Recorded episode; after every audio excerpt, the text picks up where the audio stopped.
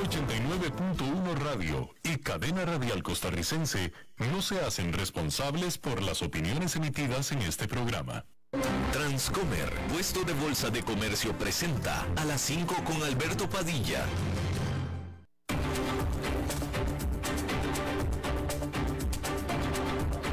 Inicia a las 5 con Alberto Padilla un programa diseñado con el objetivo de llevarte diariamente un tema de actualidad, acompañado siempre de reconocidos editorialistas, de lunes a viernes a las 5 de la tarde por CRC 89.1 Radio, a las 5 con Alberto Padilla.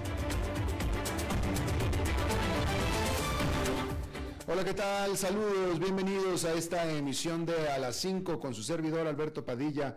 Muchísimas gracias por estarnos acompañando, gracias por estar ahí. Le mando cálidos saludos desde la señal y las instalaciones de CRC 89.1 Radio en San José, Costa Rica, desde donde estamos transmitiendo hasta el punto, en el tiempo y en el espacio en el que usted nos está escuchando, porque estamos saliendo simultáneamente por varias vías y todas se permanecen grabadas en Facebook Live, por ejemplo, en la página de este programa a las 5 con Alberto Padilla. También estamos disponibles en el canal de YouTube del programa. Estamos también en podcasts, en las diferentes más importantes plataformas para ello, notablemente Spotify, Apple Podcasts, Google Podcasts y otras cinco importantes más.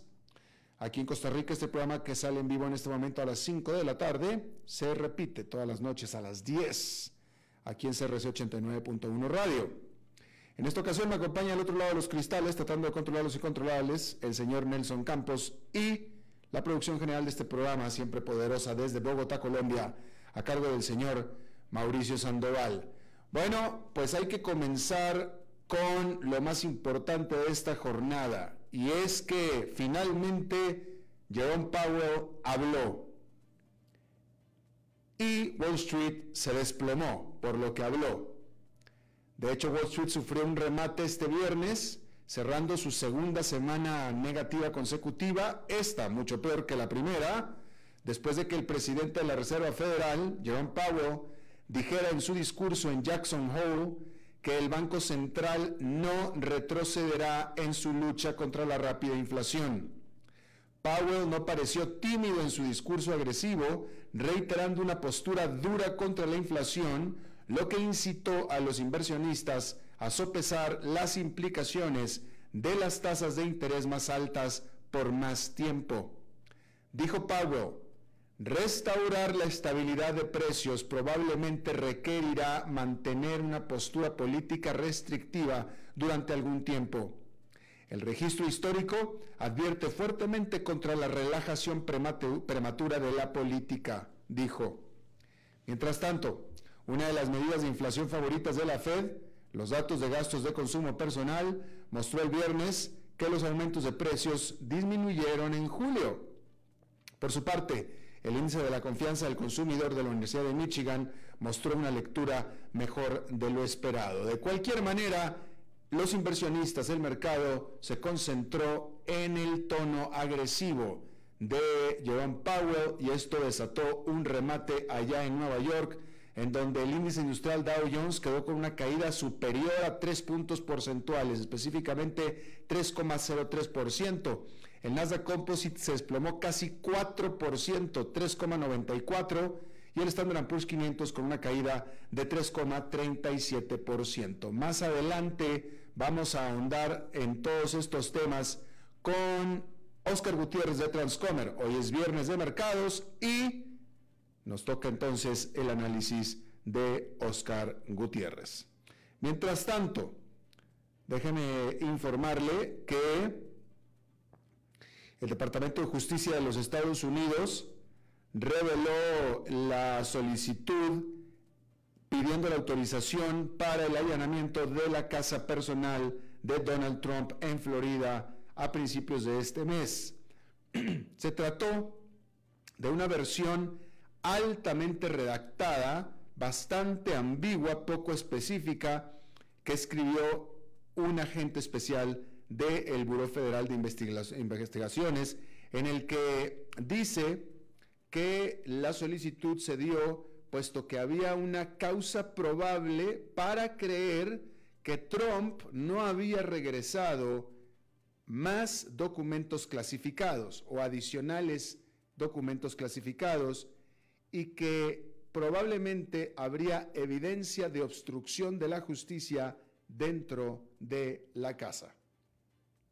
Básicamente no dijeron nada que no hubiéramos conocido con antelación. En la Gran Bretaña, el supervisor de energía Ofgem, de quien dependen los precios de la energía, incrementó los precios para el consumidor de la energía en un 80%, casi el doble. Y ahora así, subiendo el recibo promedio de energía eléctrica para la casa promedio en la Gran Bretaña a 4.186 dólares al año. Estos nuevos precios regirán a partir del primero de octubre. El jefe regulador del organismo dijo que no tenía opción más que incrementar el límite superior o incrementar en un 80% el precio de la energía para reflejar los aumentos de los precios de la energía. Es decir, no pueden seguirlos subsidiando. Como le decía, estos precios comenzarán a partir del 1 de octubre, un salto del 80%, y esto hará que aumente mucho más la inflación en la Gran Bretaña. Estados Unidos y China alcanzaron un acuerdo histórico para permitir a los reguladores estadounidenses el auditar a las compañías chinas que están listadas en los mercados de valores de Estados Unidos, es decir, allá en Nueva York. Este acuerdo, que se da después de 10 años en que las negociaciones simplemente no avanzaron en lo más mínimo, sería lo que evitaría que cientos de empresas chinas listadas en Nueva York sean deslistadas por no abrir sus libros contables hacia los auditores estadounidenses por tres años consecutivos, como son las reglas en Estados Unidos. En Estados Unidos, si quieres listar tu empresa en Wall Street, tienes que abrir tus libros a los auditores. Por un asunto de transparencia, obviamente, un asunto de transparencia, no es otra cosa. Pero esa, eso, esa otra cosa que no es, es justo en lo que se quejaba China. Y por eso China se negaba a abrir los libros de sus empresas. Bueno, ya no se negará más. De hecho, en agosto, cinco de empresas estatales chinas habían sido, eh, habían dicho que preferían deslistarse que abrir sus libros. Algo tendrán que esconder. Bueno, la planta nuclear de Zaporizhia en Ucrania, que es la más grande de Europa y que es ocupada en este momento por Rusia, fue reconectada a la red nacional eléctrica de Ucrania de acuerdo a la propia agencia atómica o agencia de energía atómica de Ucrania. Después de que había sido eh, temporalmente desconectada por un fuego, por un incendio que se suscitó por bombardeo de artillería presuntamente ruso, pero que no podría ser, puesto que Rusia es quien domina la planta. Los rusos dicen que es los ucranianos, los ucranianos dicen que es los rusos. El presidente Vladimir Zelensky dijo que afirmó que Europa apenas se escapó de un desastre de radiación.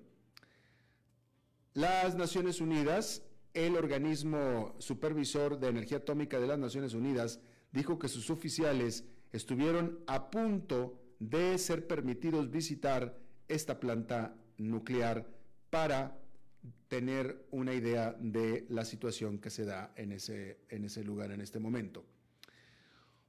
Bueno, pues la farmacéutica estadounidense Moderna, de la vacuna COVID de Moderna, está demandando a su rival, también estadounidense Pfizer, pero con su socia alemana BioNTech, alegando que violaron sus patentes mientras estaban desarrollando la vacuna de COVID-19, que fue la primera en el mundo, la de, Moderna. Moderna asegura que estas compañías, es decir, Pfizer y BioNTech, violaron sus patentes que habían ellos archivado entre el 2010 y el 2016, cubriendo la tecnología innovadora mRNA. Moderna clarificó que la demanda es por una compensación económica, no para que Pfizer deje de producir su vacuna.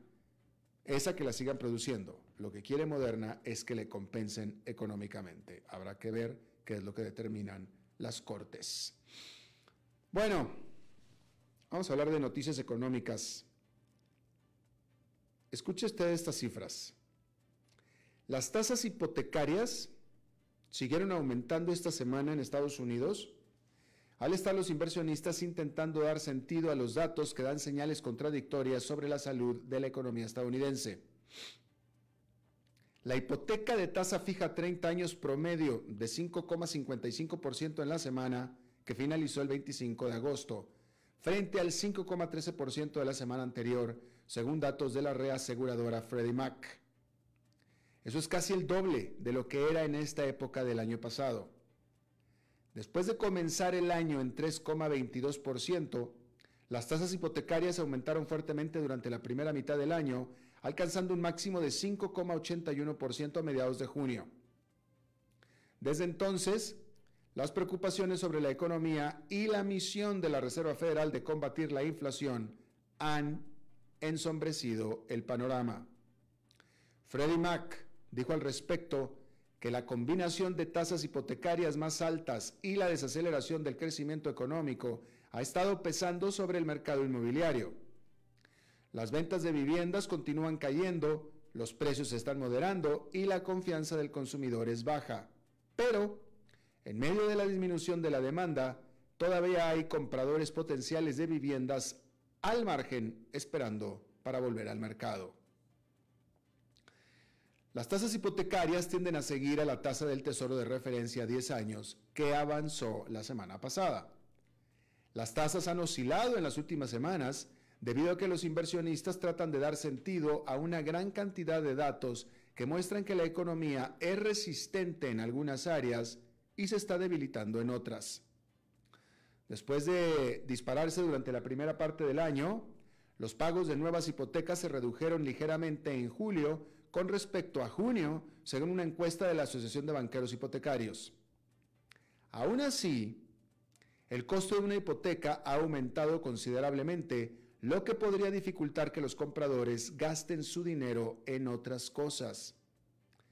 Hace un año, un comprador que hizo un enganche inicial de 20% sobre una casa de 390 mil dólares y financió el resto con una hipoteca de tasa fija a 30 años a una tasa de interés promedio de 2,87%, tenía un pago hipotecario mensual de 1.294 dólares, según Freddie Mac.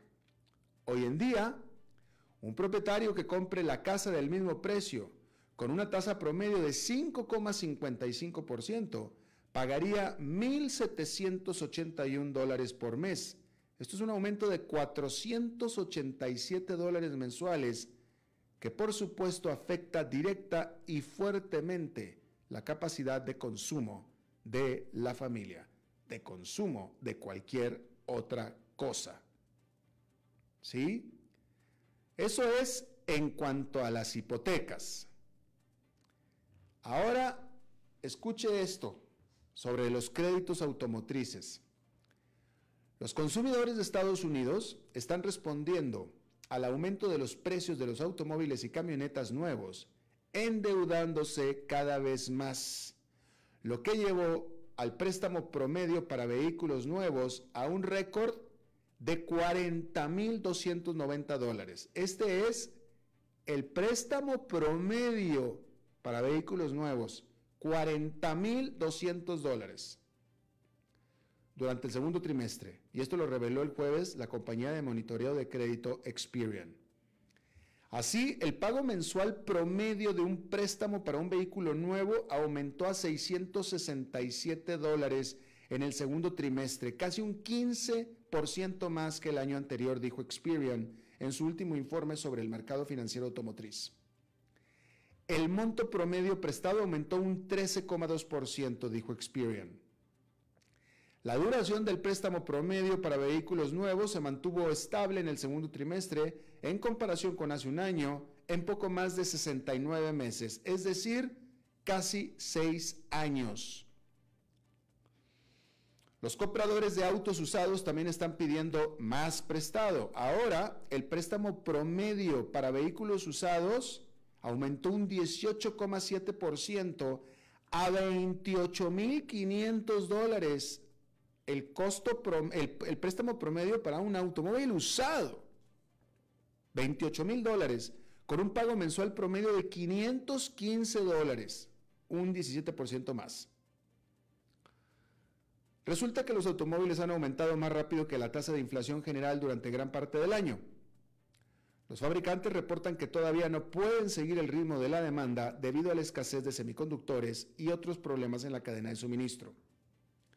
El precio promedio de un auto o camión nuevo alcanzó un récord de 46.259 dólares en agosto. El, precio promedio, 46.000. Es decir, la mitad cuesta más que esto, 46 mil dólares. Esto de acuerdo a la firma de investigación de mercado JD Power. Experian dijo que los datos de préstamos muestran que más consumidores están optando por un automóvil o camión usado a medida que aumentan los precios de los vehículos nuevos, al menos algo de sentido en este asunto.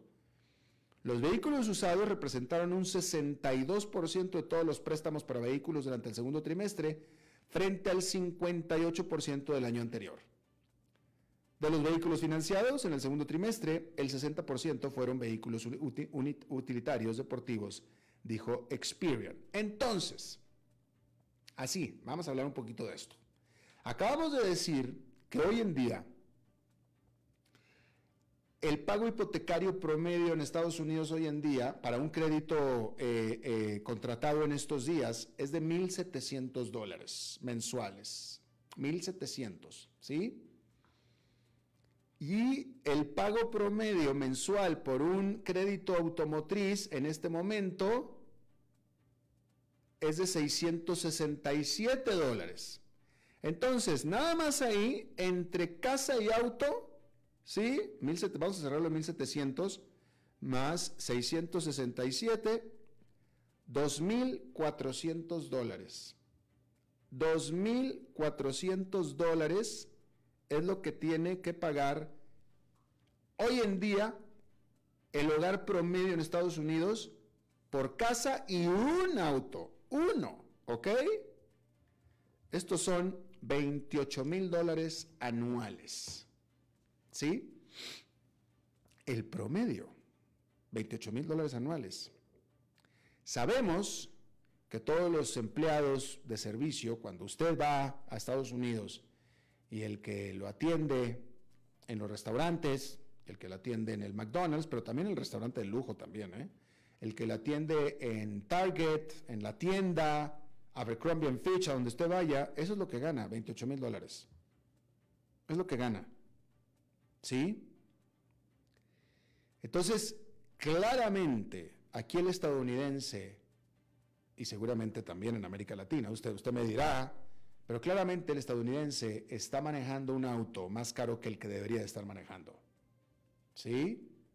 Porque si el préstamo promedio para un vehículo es de 40 mil dólares, algo está más, o sea, no está saliendo la ecuación. Un coche de 40 mil dólares, bueno, han subido mucho los precios, ¿sí?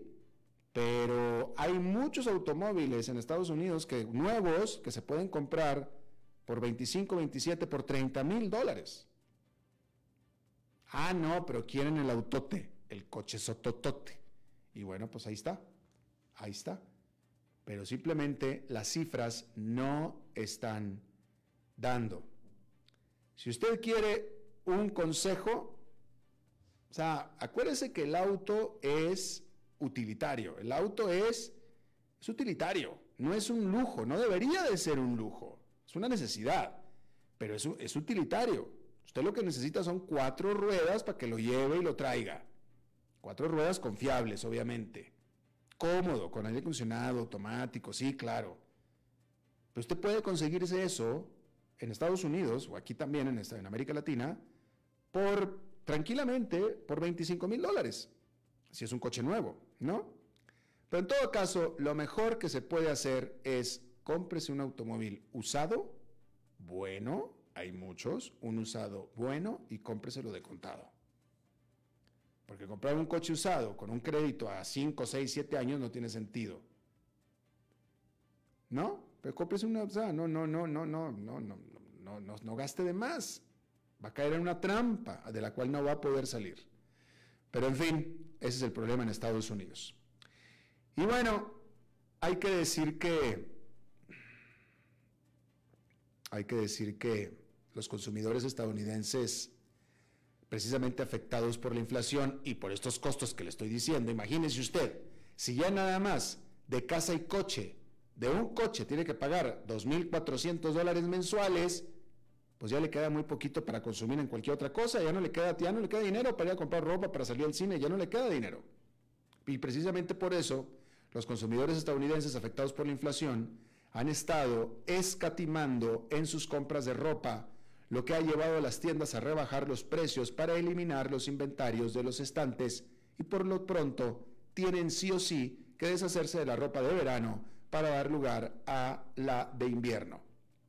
Quizás es un buen momento para ir a comprar, ir de compras a Estados Unidos. ¿eh?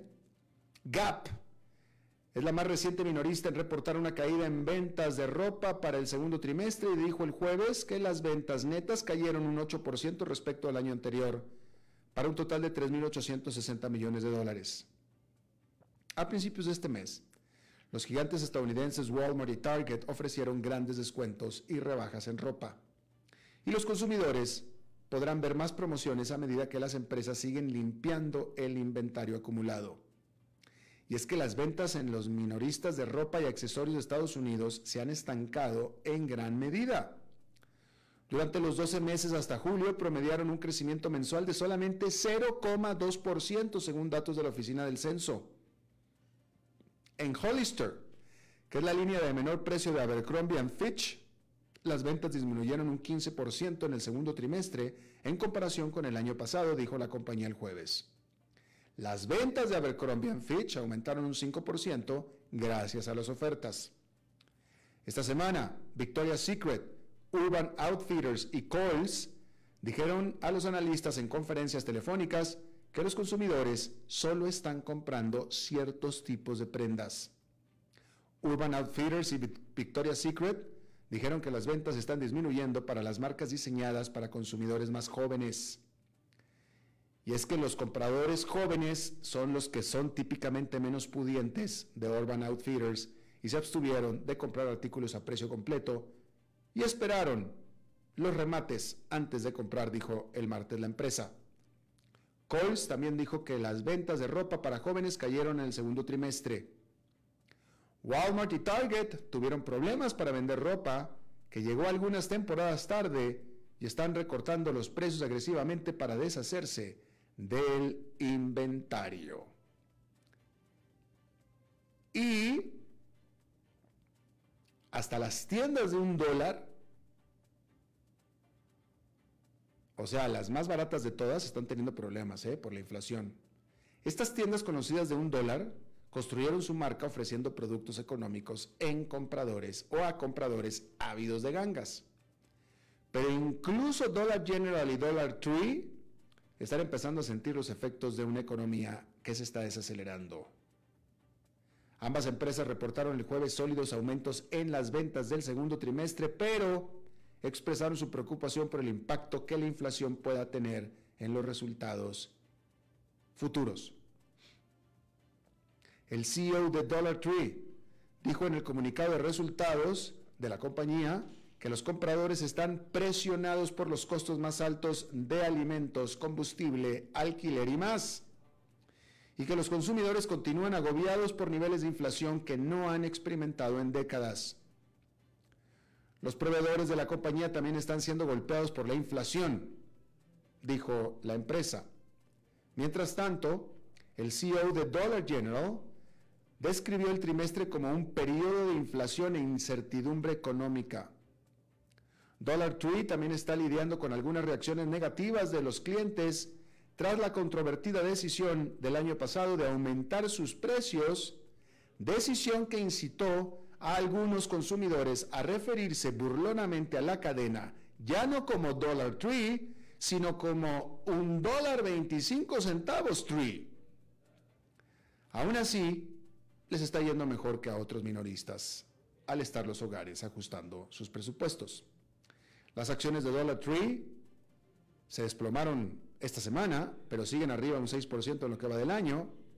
Las acciones de Dollar General también están arriba un 4% en lo que va del año. Y bueno, cambiando de tema y de continente, déjeme le digo que Alemania fue criticada por un organismo de control global por no hacer lo suficiente para combatir el lavado de dinero, como por ejemplo enjuiciar a muy pocos por el delito de lavado de dinero, a pesar de ser uno de los centros de efectivo más grandes del mundo. El informe del Grupo de Acción Financiera Internacional, el FATF por sus siglas en inglés, un organismo mundial que agrupa a países desde Estados Unidos hasta China para combatir los delitos financieros, asestó un duro golpe a la posición de Alemania que presume de su reputación de probidad. La evaluación destaca una serie de fallas, incluida la falta de control de quienes manejan grandes sumas de dinero, como son los agentes inmobiliarios, y agrega que si bien Alemania reconoció los riesgos, no hizo lo suficiente para abordarlos. El puntaje de Alemania está muy por detrás de Francia, que el GAFI también evaluó recientemente. La mala clasificación significa que Alemania ahora tendrá que reportar anualmente al organismo en los próximos años sobre su progreso para abordar las deficiencias. El GAFI dijo que Alemania procesó a solamente mil personas por lavado de dinero en el 2020, a pesar de abrir más de 37 mil investigaciones, que es un nivel de condenas que es considerado marginal. Resulta que Alemania tiene más bancos que otros países de la Unión Europea, mientras que muchos alemanes prefieren usar efectivo, que según el GAFI representa tres cuartas partes de las transacciones financieras en Alemania. Efectivo, tres cuartas partes. De hecho, escuche esto, esto me parece esto es de jalarse los cabellos. En Alemania no hay límite al tamaño de las transacciones en efectivo. El GAFI fue específico en reclamar a Alemania que endurezca las reglas para una cosa tan sencilla, tan increíble pero sencilla, como para evitar la compra de propiedades en efectivo. En Alemania se puede comprar una propiedad en efectivo. ¿Usted lo puede creer? Yo no sé cómo sea en su país, pero yo he vivido en tres países, que es México, Estados Unidos y Costa Rica. Y abrir una cuenta de banco, o olvídese abrir la cuenta de banco. vaya usted en su país a tratar de depositar así 10 mil dólares. Vaya a ver si puede. 10 mil dólares. Y bueno, evidentemente los alemanes, si tres cuartas partes de las eh, transacciones son en efectivo, evidentemente se saltan al banco por completo. Se compran y venden las, propiedades en efectivo y se quedan con el efectivo. Evidentemente. Bienvenido al lavado de dinero. Y esto es Alemania, ¿eh? Ahí lo tiene usted. Bueno, vamos a hacer una pausa y regresamos con Oscar Gutiérrez. A las 5 con Alberto Padilla, por CRC 89.1 Radio. Desde los verdes bosques de nuestra montaña nos llega agua Cerros de la Riva, agua fresca de manantial que te permitirá vivir en equilibrio, proteger tu salud y la de tu familia, libre de sustancias químicas, envasada sin alterar su naturaleza a 2.000 metros de altura. Agua Cerros de la Riva, naturalmente neutral. Búscanos como cerrosdelarriba.gmail.com. Llámanos al 8374 3229. Cerros de la Riva, Live Spring Water. Ok, gracias a todos por haber venido a la fiesta de despedida de don Alberto, quien cumple 30 años de trabajar para nuestra empresa. Y bueno, le llegó el día del retiro. Don Alberto, ¿por qué no viene acá y nos da unas palabras? Muchas gracias a todos. Solo puedo decirles que si alguien sabe de algún trabajito, que por favor me dicen. Es en serio. No me preparé para este momento y tengo que ver cómo consigo otro trabajo. No cometan el mismo error que yo. Transcomer, puesto de bolsa de comercio. Construyamos juntos su futuro. Somos expertos en eso.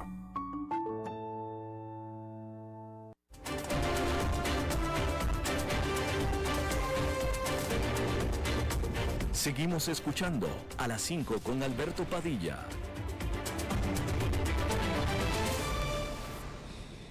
Bien, pues es viernes de mercados y para eso vamos con este segmento patrocinado de Transcomer con Oscar Gutiérrez, presidente justamente de Transcomer. Y Oscar, ¿qué semana, qué día?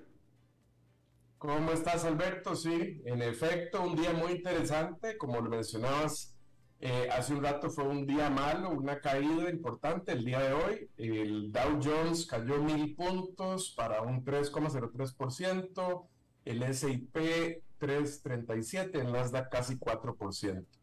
En el día, todos los sectores en el S&P eh, cayeron, desde energía, que fue el que menos cayó, medio punto, hasta el sector de industriales 2,72. Y la semana, incluso fue una semana negativa de de 4,04%, en donde solo el sector de energía subió un poquito y el resto de los sectores bajaron. Hoy todo se trató acerca de los comentarios del, del señor Jerome Powell en Jackson, Jackson Hole. Esta es una ciudad en Wyoming donde se reúnen una vez al año para hablar de temas económicos. Acordémonos que este, este mes no hubo reunión de la Reserva federal para ajustar tasas y entonces este comentario que era muy esperado eh, para hoy del, del señor eh, Jerome Powell era, era un, punto muy importante que todos los analistas estaban esperando para ver los efectos. Y el, el, comentario de, de Powell fue muy, muy directo, muy claro y muy conciso hacia eh, eh, batallar en contra de la inflación. Eh, leer algunas de las frases importantes que se mencionaban hoy y que se han comentado varias veces durante el día. Vamos a mantener el trabajo hasta que se termine, es decir, siendo categórico en eso. se espera un, un periodo sostenido de crecimiento debajo de la tendencia. Es muy posible que haya un suavecimiento del, del, mercado laboral y que esto traiga incluso algún dolor a las casas y a los negocios. Eh, el, el, no lograr restablecer eh, los precios a un nivel de estabilidad significaría mayor dolor en el, en el futuro. Entonces estamos tomando pasos fuertes y rápidos para mover la demanda eh, y para que esté más alineada eh, con la oferta y mantener las expectativas de inflación ancladas, es decir, que no haya expectativas hacia adelante de mayor inflación. Todos los, todas este, frases muy categóricas en, en quitar cualquier eh, confusión que pudiera haber en cuanto a la decisión que tiene la Reserva Federal de atacar la inflación. Tal vez esto e, es interesante eh, analizar por qué un mensaje así tan, tan directo, y es que se ha venido hablando recientemente, eh, bueno, estamos en recesión o no estamos en recesión, eh, porque se discute, bueno, dentro de los las definiciones técnicas de qué es una recesión, por ejemplo, está el que haya dos trimestres de crecimiento negativo. Pero bueno, también dentro de otros conceptos que, que deben incluir el, término de recesión es que el desempleo esté alto, es decir, que esté cerca de un 6%, que haya una menor demanda en artículos de consumo, que haya este, una disminución en la producción industrial.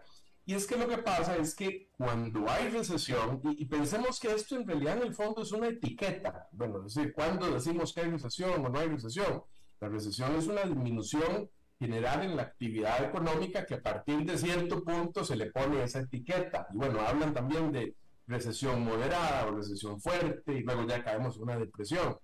El tema es que cuando hay una recesión, eh, para combatir una recesión, las políticas normales que tiene que tomar el, el, Banco Central es aumentar la oferta monetaria para estimular la demanda, igual desde la parte fiscal, este, aumentar gastos del gobierno para estimular la economía, eh, reducir, eh, reducir, impuestos igualmente. Entonces, a mí me parece que el mensaje aquí es claro en decir, no, aquí seguimos, o sea, aquí no hay duda eh, no piensen que vamos a suavizar eh, las condiciones económicas. Este, de hecho, una de las frases que también mencionó es que el récord histórico eh, muestra que suavizar estas condiciones prematuramente es, es muy peligroso para la economía. Estoy diciendo, no voy a hacer eso.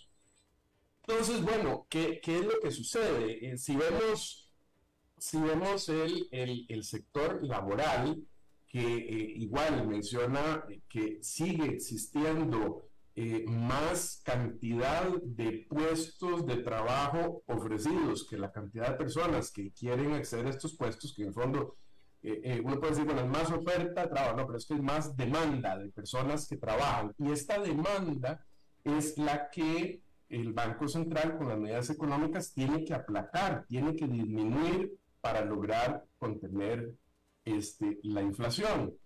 Entonces, ¿cuál es el efecto eh, que esto tiene en los mercados? Bueno, ¿por qué afecta tanto los mercados? Porque si uno se pone a analizar este, eh, por qué las empresas tienen tantas aperturas de puestos de trabajo, es porque están creciendo normalmente, ¿verdad? porque están, sigue, sigue siendo una señal de que hay crecimiento en estas empresas, aunque por supuesto esto no, no se da en todos los sectores. Y entonces, si el Banco Central lo que necesita es, es aplacar esta, esta demanda por fuerza laboral, aplacar este crecimiento, esto al final se traduce en que las empresas en el mercado, eh, eh, al tener menos crecimiento, los múltiplos, por ejemplo, de utilidades que se, que se pagan por las acciones de estas empresas tienen que disminuir.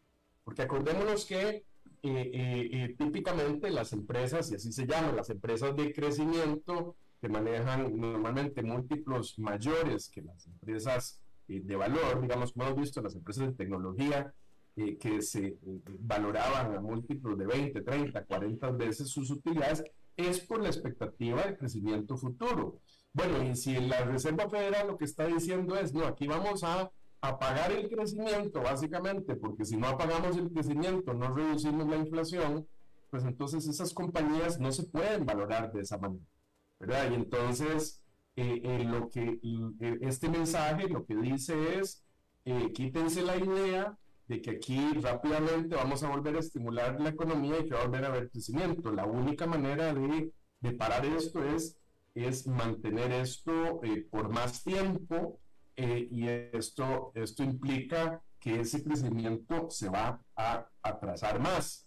al principio de año hablábamos, bueno, pocas este, analistas hablaban de que, de que fuera a terminar el año más bajo. Yo creo cada vez más con esto que es más difícil que tengamos eh, una recuperación antes de final del año y que terminemos el año en positivo, Alberto, no lo creo. Eh, exactamente, pues es que lo que pasa es que, eh, Oscar, eh, la, es decir, la Reserva Federal lo que está haciendo es avisando, dando el mensaje de que va a tener que subir las tasas de interés. ¿Para qué? Para desacelerar a la economía. Entonces, ya sabemos que la economía se va a desacelerar, porque eso es justo lo que está haciendo la Reserva Federal. Eso afecta directamente a las compañías, lo cual afecta a las, acciones. Entonces ya sabemos que se va a desacelerar, es decir, va a haber una desaceleración económica, desde eso que ni qué, es automático, eso es lo que está buscando la Reserva Federal. Ahora, se habla del aterrizaje suave, es decir, que se desacelere la economía lo suficiente como para poder bajar la inflación, pero que no caigamos en recesión. Y eso, desde mi punto de vista, Oscar, se ve imposible. Y ese es el, mayor temor de los inversionistas, decir, estos desgraciados nos van a mandar a una recesión. Y de, hecho, el, eh, Oscar, no ha dicho que no va a inducir a una recesión si eso es lo que tiene que hacer para bajar la economía. Eso no lo eh, para bajar la inflación. Eso no lo ha dicho. Sí, y es que eso suena como que fueran malas palabras, pero precisamente hoy una de las cosas que estaba pensando es que en el fondo al señor Powell le conviene también que el mercado baje un poco. Porque acordémonos también eh, eh, que hay un efecto riqueza eh, que se ve mucho tanto en el, en el sector del mercado de valores como el sector inmobiliario, por ejemplo, que ahorita estabas haciendo comentarios sobre eso también. Y es que cuando la gente siente que mi casa vale más y cuando la gente siente que mis ahorros en el mercado valen más, están más dispuestos a gastar también. Y en el fondo, en este momento, a, a Powell le sirve mandar el mensaje, no, no, mire, la, la, cosa no está tan bien, mejor ahorre, mejor no gaste, porque en el fondo eso es lo que quiere, contraer el consumo para lograr para lograr contener la inflación. Mensaje que era al revés cuando empezó la pandemia, ¿verdad? O sea, el, está el dicho este que dicen, bueno, en inglés, don't fight the Fed, ¿verdad? No pelee en contra de la Fed, porque cuando inició la pandemia, que todo parecía terrible, eh, viene la Fed y aumenta la cantidad de liquidez que, que mete en el mercado y precisamente eso dice, aquí yo voy a inyectar al mercado para que esto levante, para que la economía no caiga precisamente en una recesión en ese momento y lo logró y levantó el mercado. Bueno, ahora está en el fondo en la posición el contrario. Acordémonos que hay un elemento que hace días tal vez no eh, hemos vuelto a tocar y es que el proceso de, de recoger los bonos en la liquidez del mercado mediante la venta de bonos precisamente se acelera el próximo mes, en el mes de septiembre. Recordemos que se habían llegado a un punto máximo y se habían empezado a, a, bajar el balance de la Fed eh, en junio, julio y agosto, 45 mil millones por mes bueno, a partir de septiembre ya eso sube a 90 mil millones de dólares por mes y va en la misma dirección de recoger, de recoger y, bajar. Yo creo que el mensaje, o sea, el gran reto de la Fed es lo que estabas diciendo hace un momento, o sea, y, es lo que es muy difícil y es lo que este, eh, es una gran dificultad para el, para el presidente de la Reserva Federal de bajar sin que sea una catástrofe, sin que sea eh, una caída muy fuerte porque se le puede salir de, de, control. El ideal realmente es, el ideal para la Fed, lo que yo creo es que sería el, mundo perfecto para ellos es que la inflación fuera bajando eh, medio punto por mes, por decirte algo, y dure un año en volver otra vez. Porque el problema es que si toma medidas muy fuertes y la, y la inflación baja muy rápidamente, tiene un efecto rebote, puede seguir y, y provocar esa recesión que es, es lo que se quiere evitar. Entonces, si ellos lo que están intentando es, es ese aterrizaje suave y, esperando que vaya bajando más poco a poco la inflación, pues entonces esta se va a mantener por más tiempo. Eso es parte de lo que yo creo eh, eh, que es el mensaje que él está tratando de dar. Aquí hay que acostumbrarnos a que se va a mantener este, eh, por más tiempo. Y entonces, bueno, el, mercado reacciona, reacciona de esa manera. Veamos que sí hay, señales que sí están indicando que puede haber una recesión. Acordémonos que la tasa de los bonos eh, a corto plazo comparada con los de largo plazo, esa, esa eh, pendiente de la curva, cuando a corto plazo las tasas están más altas, esto predice de alguna manera que puede venirse una, una recesión. Y en este momento el bono de dos años sube a 3,4%, mientras que el bono de 10 años se se mantiene en 3. Entonces la curva está invertida en este momento y eso típicamente se toma como un anticipo de que va a haber una recesión. Eh, y esto nos ayuda también a prever hasta dónde es posible que la Reserva Federal llegue en los aumentos de tasa. Otro, un tema importante, Alberto, aquí es que en este momento que estamos en un rango de 2.25 a 2.50, es lo que se toma a largo plazo como una, como una tasa neutral. Veamos que si la meta es tener una inflación de 2%, una tasa de 2.25, 2.50, que apenas paga un poquito de la inflación, es como esa tasa neutral. Eh, y, precisamente la tasa tiene que subir un poco más este, para lograr eh, eh, manejar esto con, con, niveles de inflación un poco más altos. La tasa de dos años precisamente se toma como cuál es la expectativa de la tasa de referencia que va a tener la Fed en promedio para los próximos dos años. Y si la tasa está en 3,4, bueno, muchos dicen esto puede llegar hasta 4 puntos, por decir algo, y entonces el promedio puede andar en este 3.4. Eh, eh, entonces, eso, eso nos haría pensar que por lo menos, por lo menos tenemos que esperar que la tasa va a subir uno y medio puntos más, por lo menos. Eh, por, lo menos. Déjame te pregunto, porque yo sé que tú sigues este dato y siempre lo das, pero ahora me parece que no lo has dado todavía. ¿Cuáles son las apuestas, las probabilidades sobre la cantidad de aumento en la próxima reunión del próximo mes? Bueno, en este momento cerraron, hace un ratito lo chequeé, eh, para un medio punto en 38,5 y para 0,75 un 61,5%. Eh, la, la semana pasada me parece que estaban eh, al revés, es decir, ahorita, sí, sí, la semana pasada estaban en 57,5 para medio punto y 42,5 para 0,75. Con esto subieron un poco las, las expectativas, de acuerdo precisamente, es, es consistente con el mensaje que dio, ¿verdad? Es decir, vamos a al luchar la inflación, bueno, ahora se apuesta que va a ser un poco más.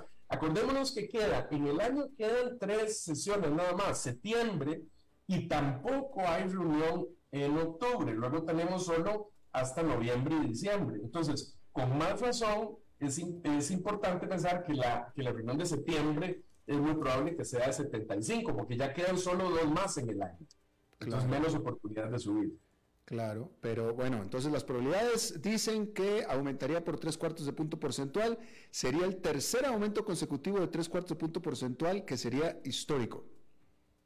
Así es, sí, este año, acordémonos, ha habido cuatro aumentos, el primero fue de 0,25 en marzo, el segundo medio punto en mayo y luego junio y julio en 0,75. Entonces, bueno, eh, eh, si, si fuera 0,75 el próximo, ya estaríamos en 3,25 y si la meta final fuera 4, que es lo que algunos están apostando, pues entonces uno podría pensar que tal vez en las reuniones de noviembre y diciembre eh, fueran aumentos de medio punto y punto 25. Todo depende de cómo sigan saliendo los datos, ¿verdad? Vamos a ver en los próximos 15 días, 3 semanas, para Vamos a tener los datos de, desempleo y de inflación. ¿Para cerrar el año en cuánto?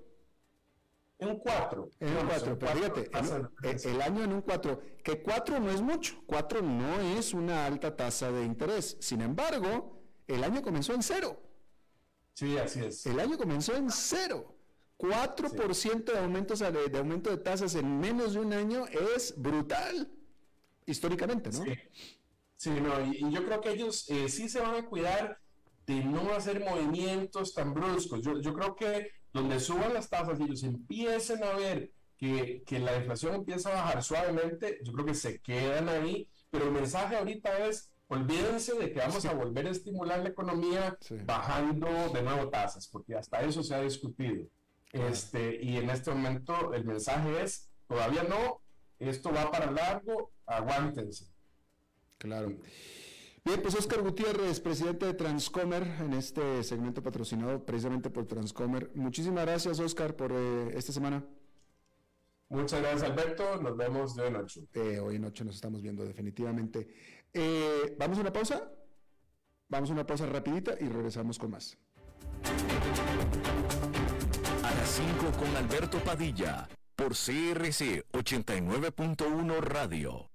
Desde los verdes bosques de nuestra montaña nos llega agua Cerros de la Riva, agua fresca de manantial que te permitirá vivir en equilibrio, proteger tu salud y la de tu familia, libre de sustancias químicas, envasada sin alterar su naturaleza a 2.000 metros de altura. Agua Cerros de la Riva, naturalmente neutral. Búscanos como cerrosdelarriba.gmail.com Llámanos al 83 74 32 29. Cerros de la Riva, Live Spring Water.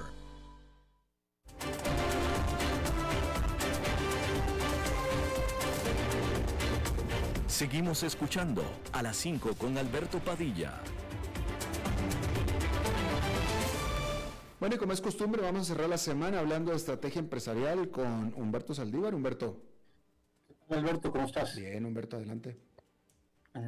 Bueno, el tema del día de hoy, si bien ya lo he tocado, pero quiero reiterar desde otra óptica, es el tema de, eh, de gobernanza corporativa. Y es que eh, en promedio, el 25% de las empresas que tienen gobernanza corporativa eh, subsisten dentro de las empresas familiares y el 95% de las empresas familiares eh, se caen o desaparecen después del tercer eh, de la tercera generación. Entonces, si bien es algo bastante importante porque en teoría estos números nos dicen que si el 100% de las empresas familiares tuvieran un gobierno mucho más o una gobernanza corporativa más estructurada, tendríamos hasta un 500% eh, menos empresas desaparecidas en América Latina. Y es que siempre se ha tocado que, eh, eh, que la gobernanza corporativa no estaba dirigida a empresas en Latinoamérica que fueran medianas o pequeñas, ¿no? ¿Por qué? Porque así es nuestra cultura, porque así se ha trabajado. Sin embargo, déjenme decirles un dato. El 25%, eh, eh, las, las empresas que tienen una gobernanza corporativa tienen una utilidad promedio de un 25% más alta de aquellas que no. Es decir, si tú eres una empresa que estás en crecimiento y crees que no debes de tener una gobernanza corporativa, pues déjame te digo que no estás en lo correcto. Lo correcto es sí tenerla porque llega un momento en donde tú necesitas asesores o por lo menos estructurar eh, tu eh, patrimonio. ¿Y qué voy con esto? A lo mejor tu empresa no es muy grande, pero eventualmente tienes que tener ciertos protocolos y cierta estructura eh, también de gobernanza familiar. ¿Esto qué quiere decir? Pues tener tus documentos, tus eh, propiedades, tu estructura, tus, eh, tus flujos bien ordenados para poderlos eventualmente heredar. Pero no es solo para la herencia, es también para la correcta operación.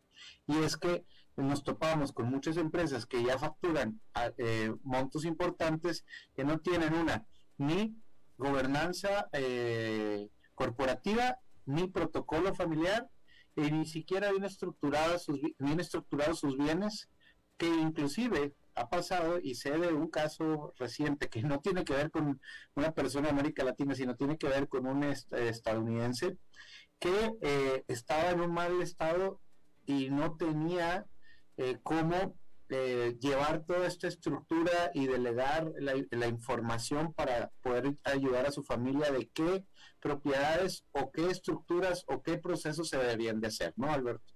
Eh, sí, ¿a, qué le llama? Vaya, eh, lo que pasa que yo creo que todos sabemos lo que es gobernanza corporativa. yo todas las todas las empresas tienen una gobernanza corporativa. Aquí le estamos hablando de si es la correcta o la incorrecta, ¿no?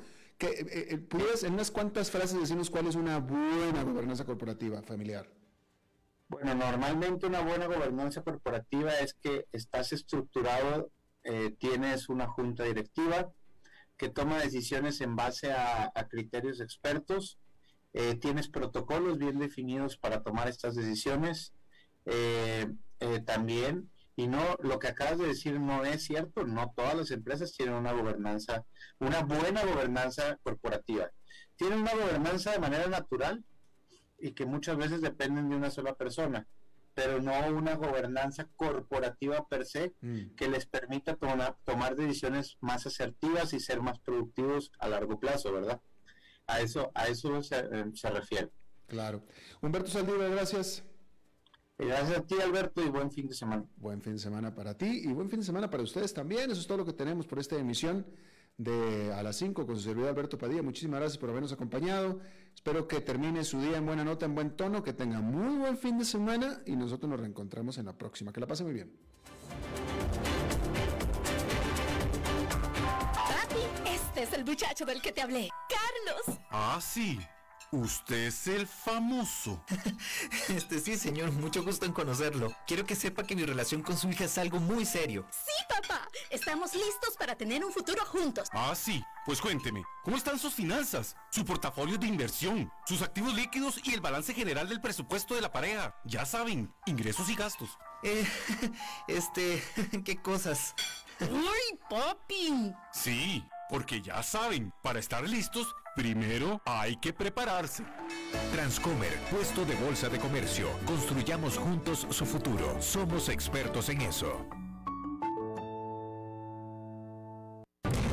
A las 5 con Alberto Padilla fue traído a ustedes por Transcomer, puesto de bolsa de comercio. Construyamos juntos su futuro. Somos expertos en eso.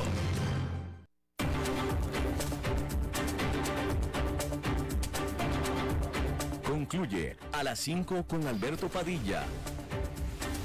Un programa diseñado con el objetivo de llevarte diariamente un tema de actualidad, acompañado siempre de reconocidos editorialistas, de lunes a viernes a las 5 de la tarde por CRC 89.1 Radio, a las 5 con Alberto Padilla.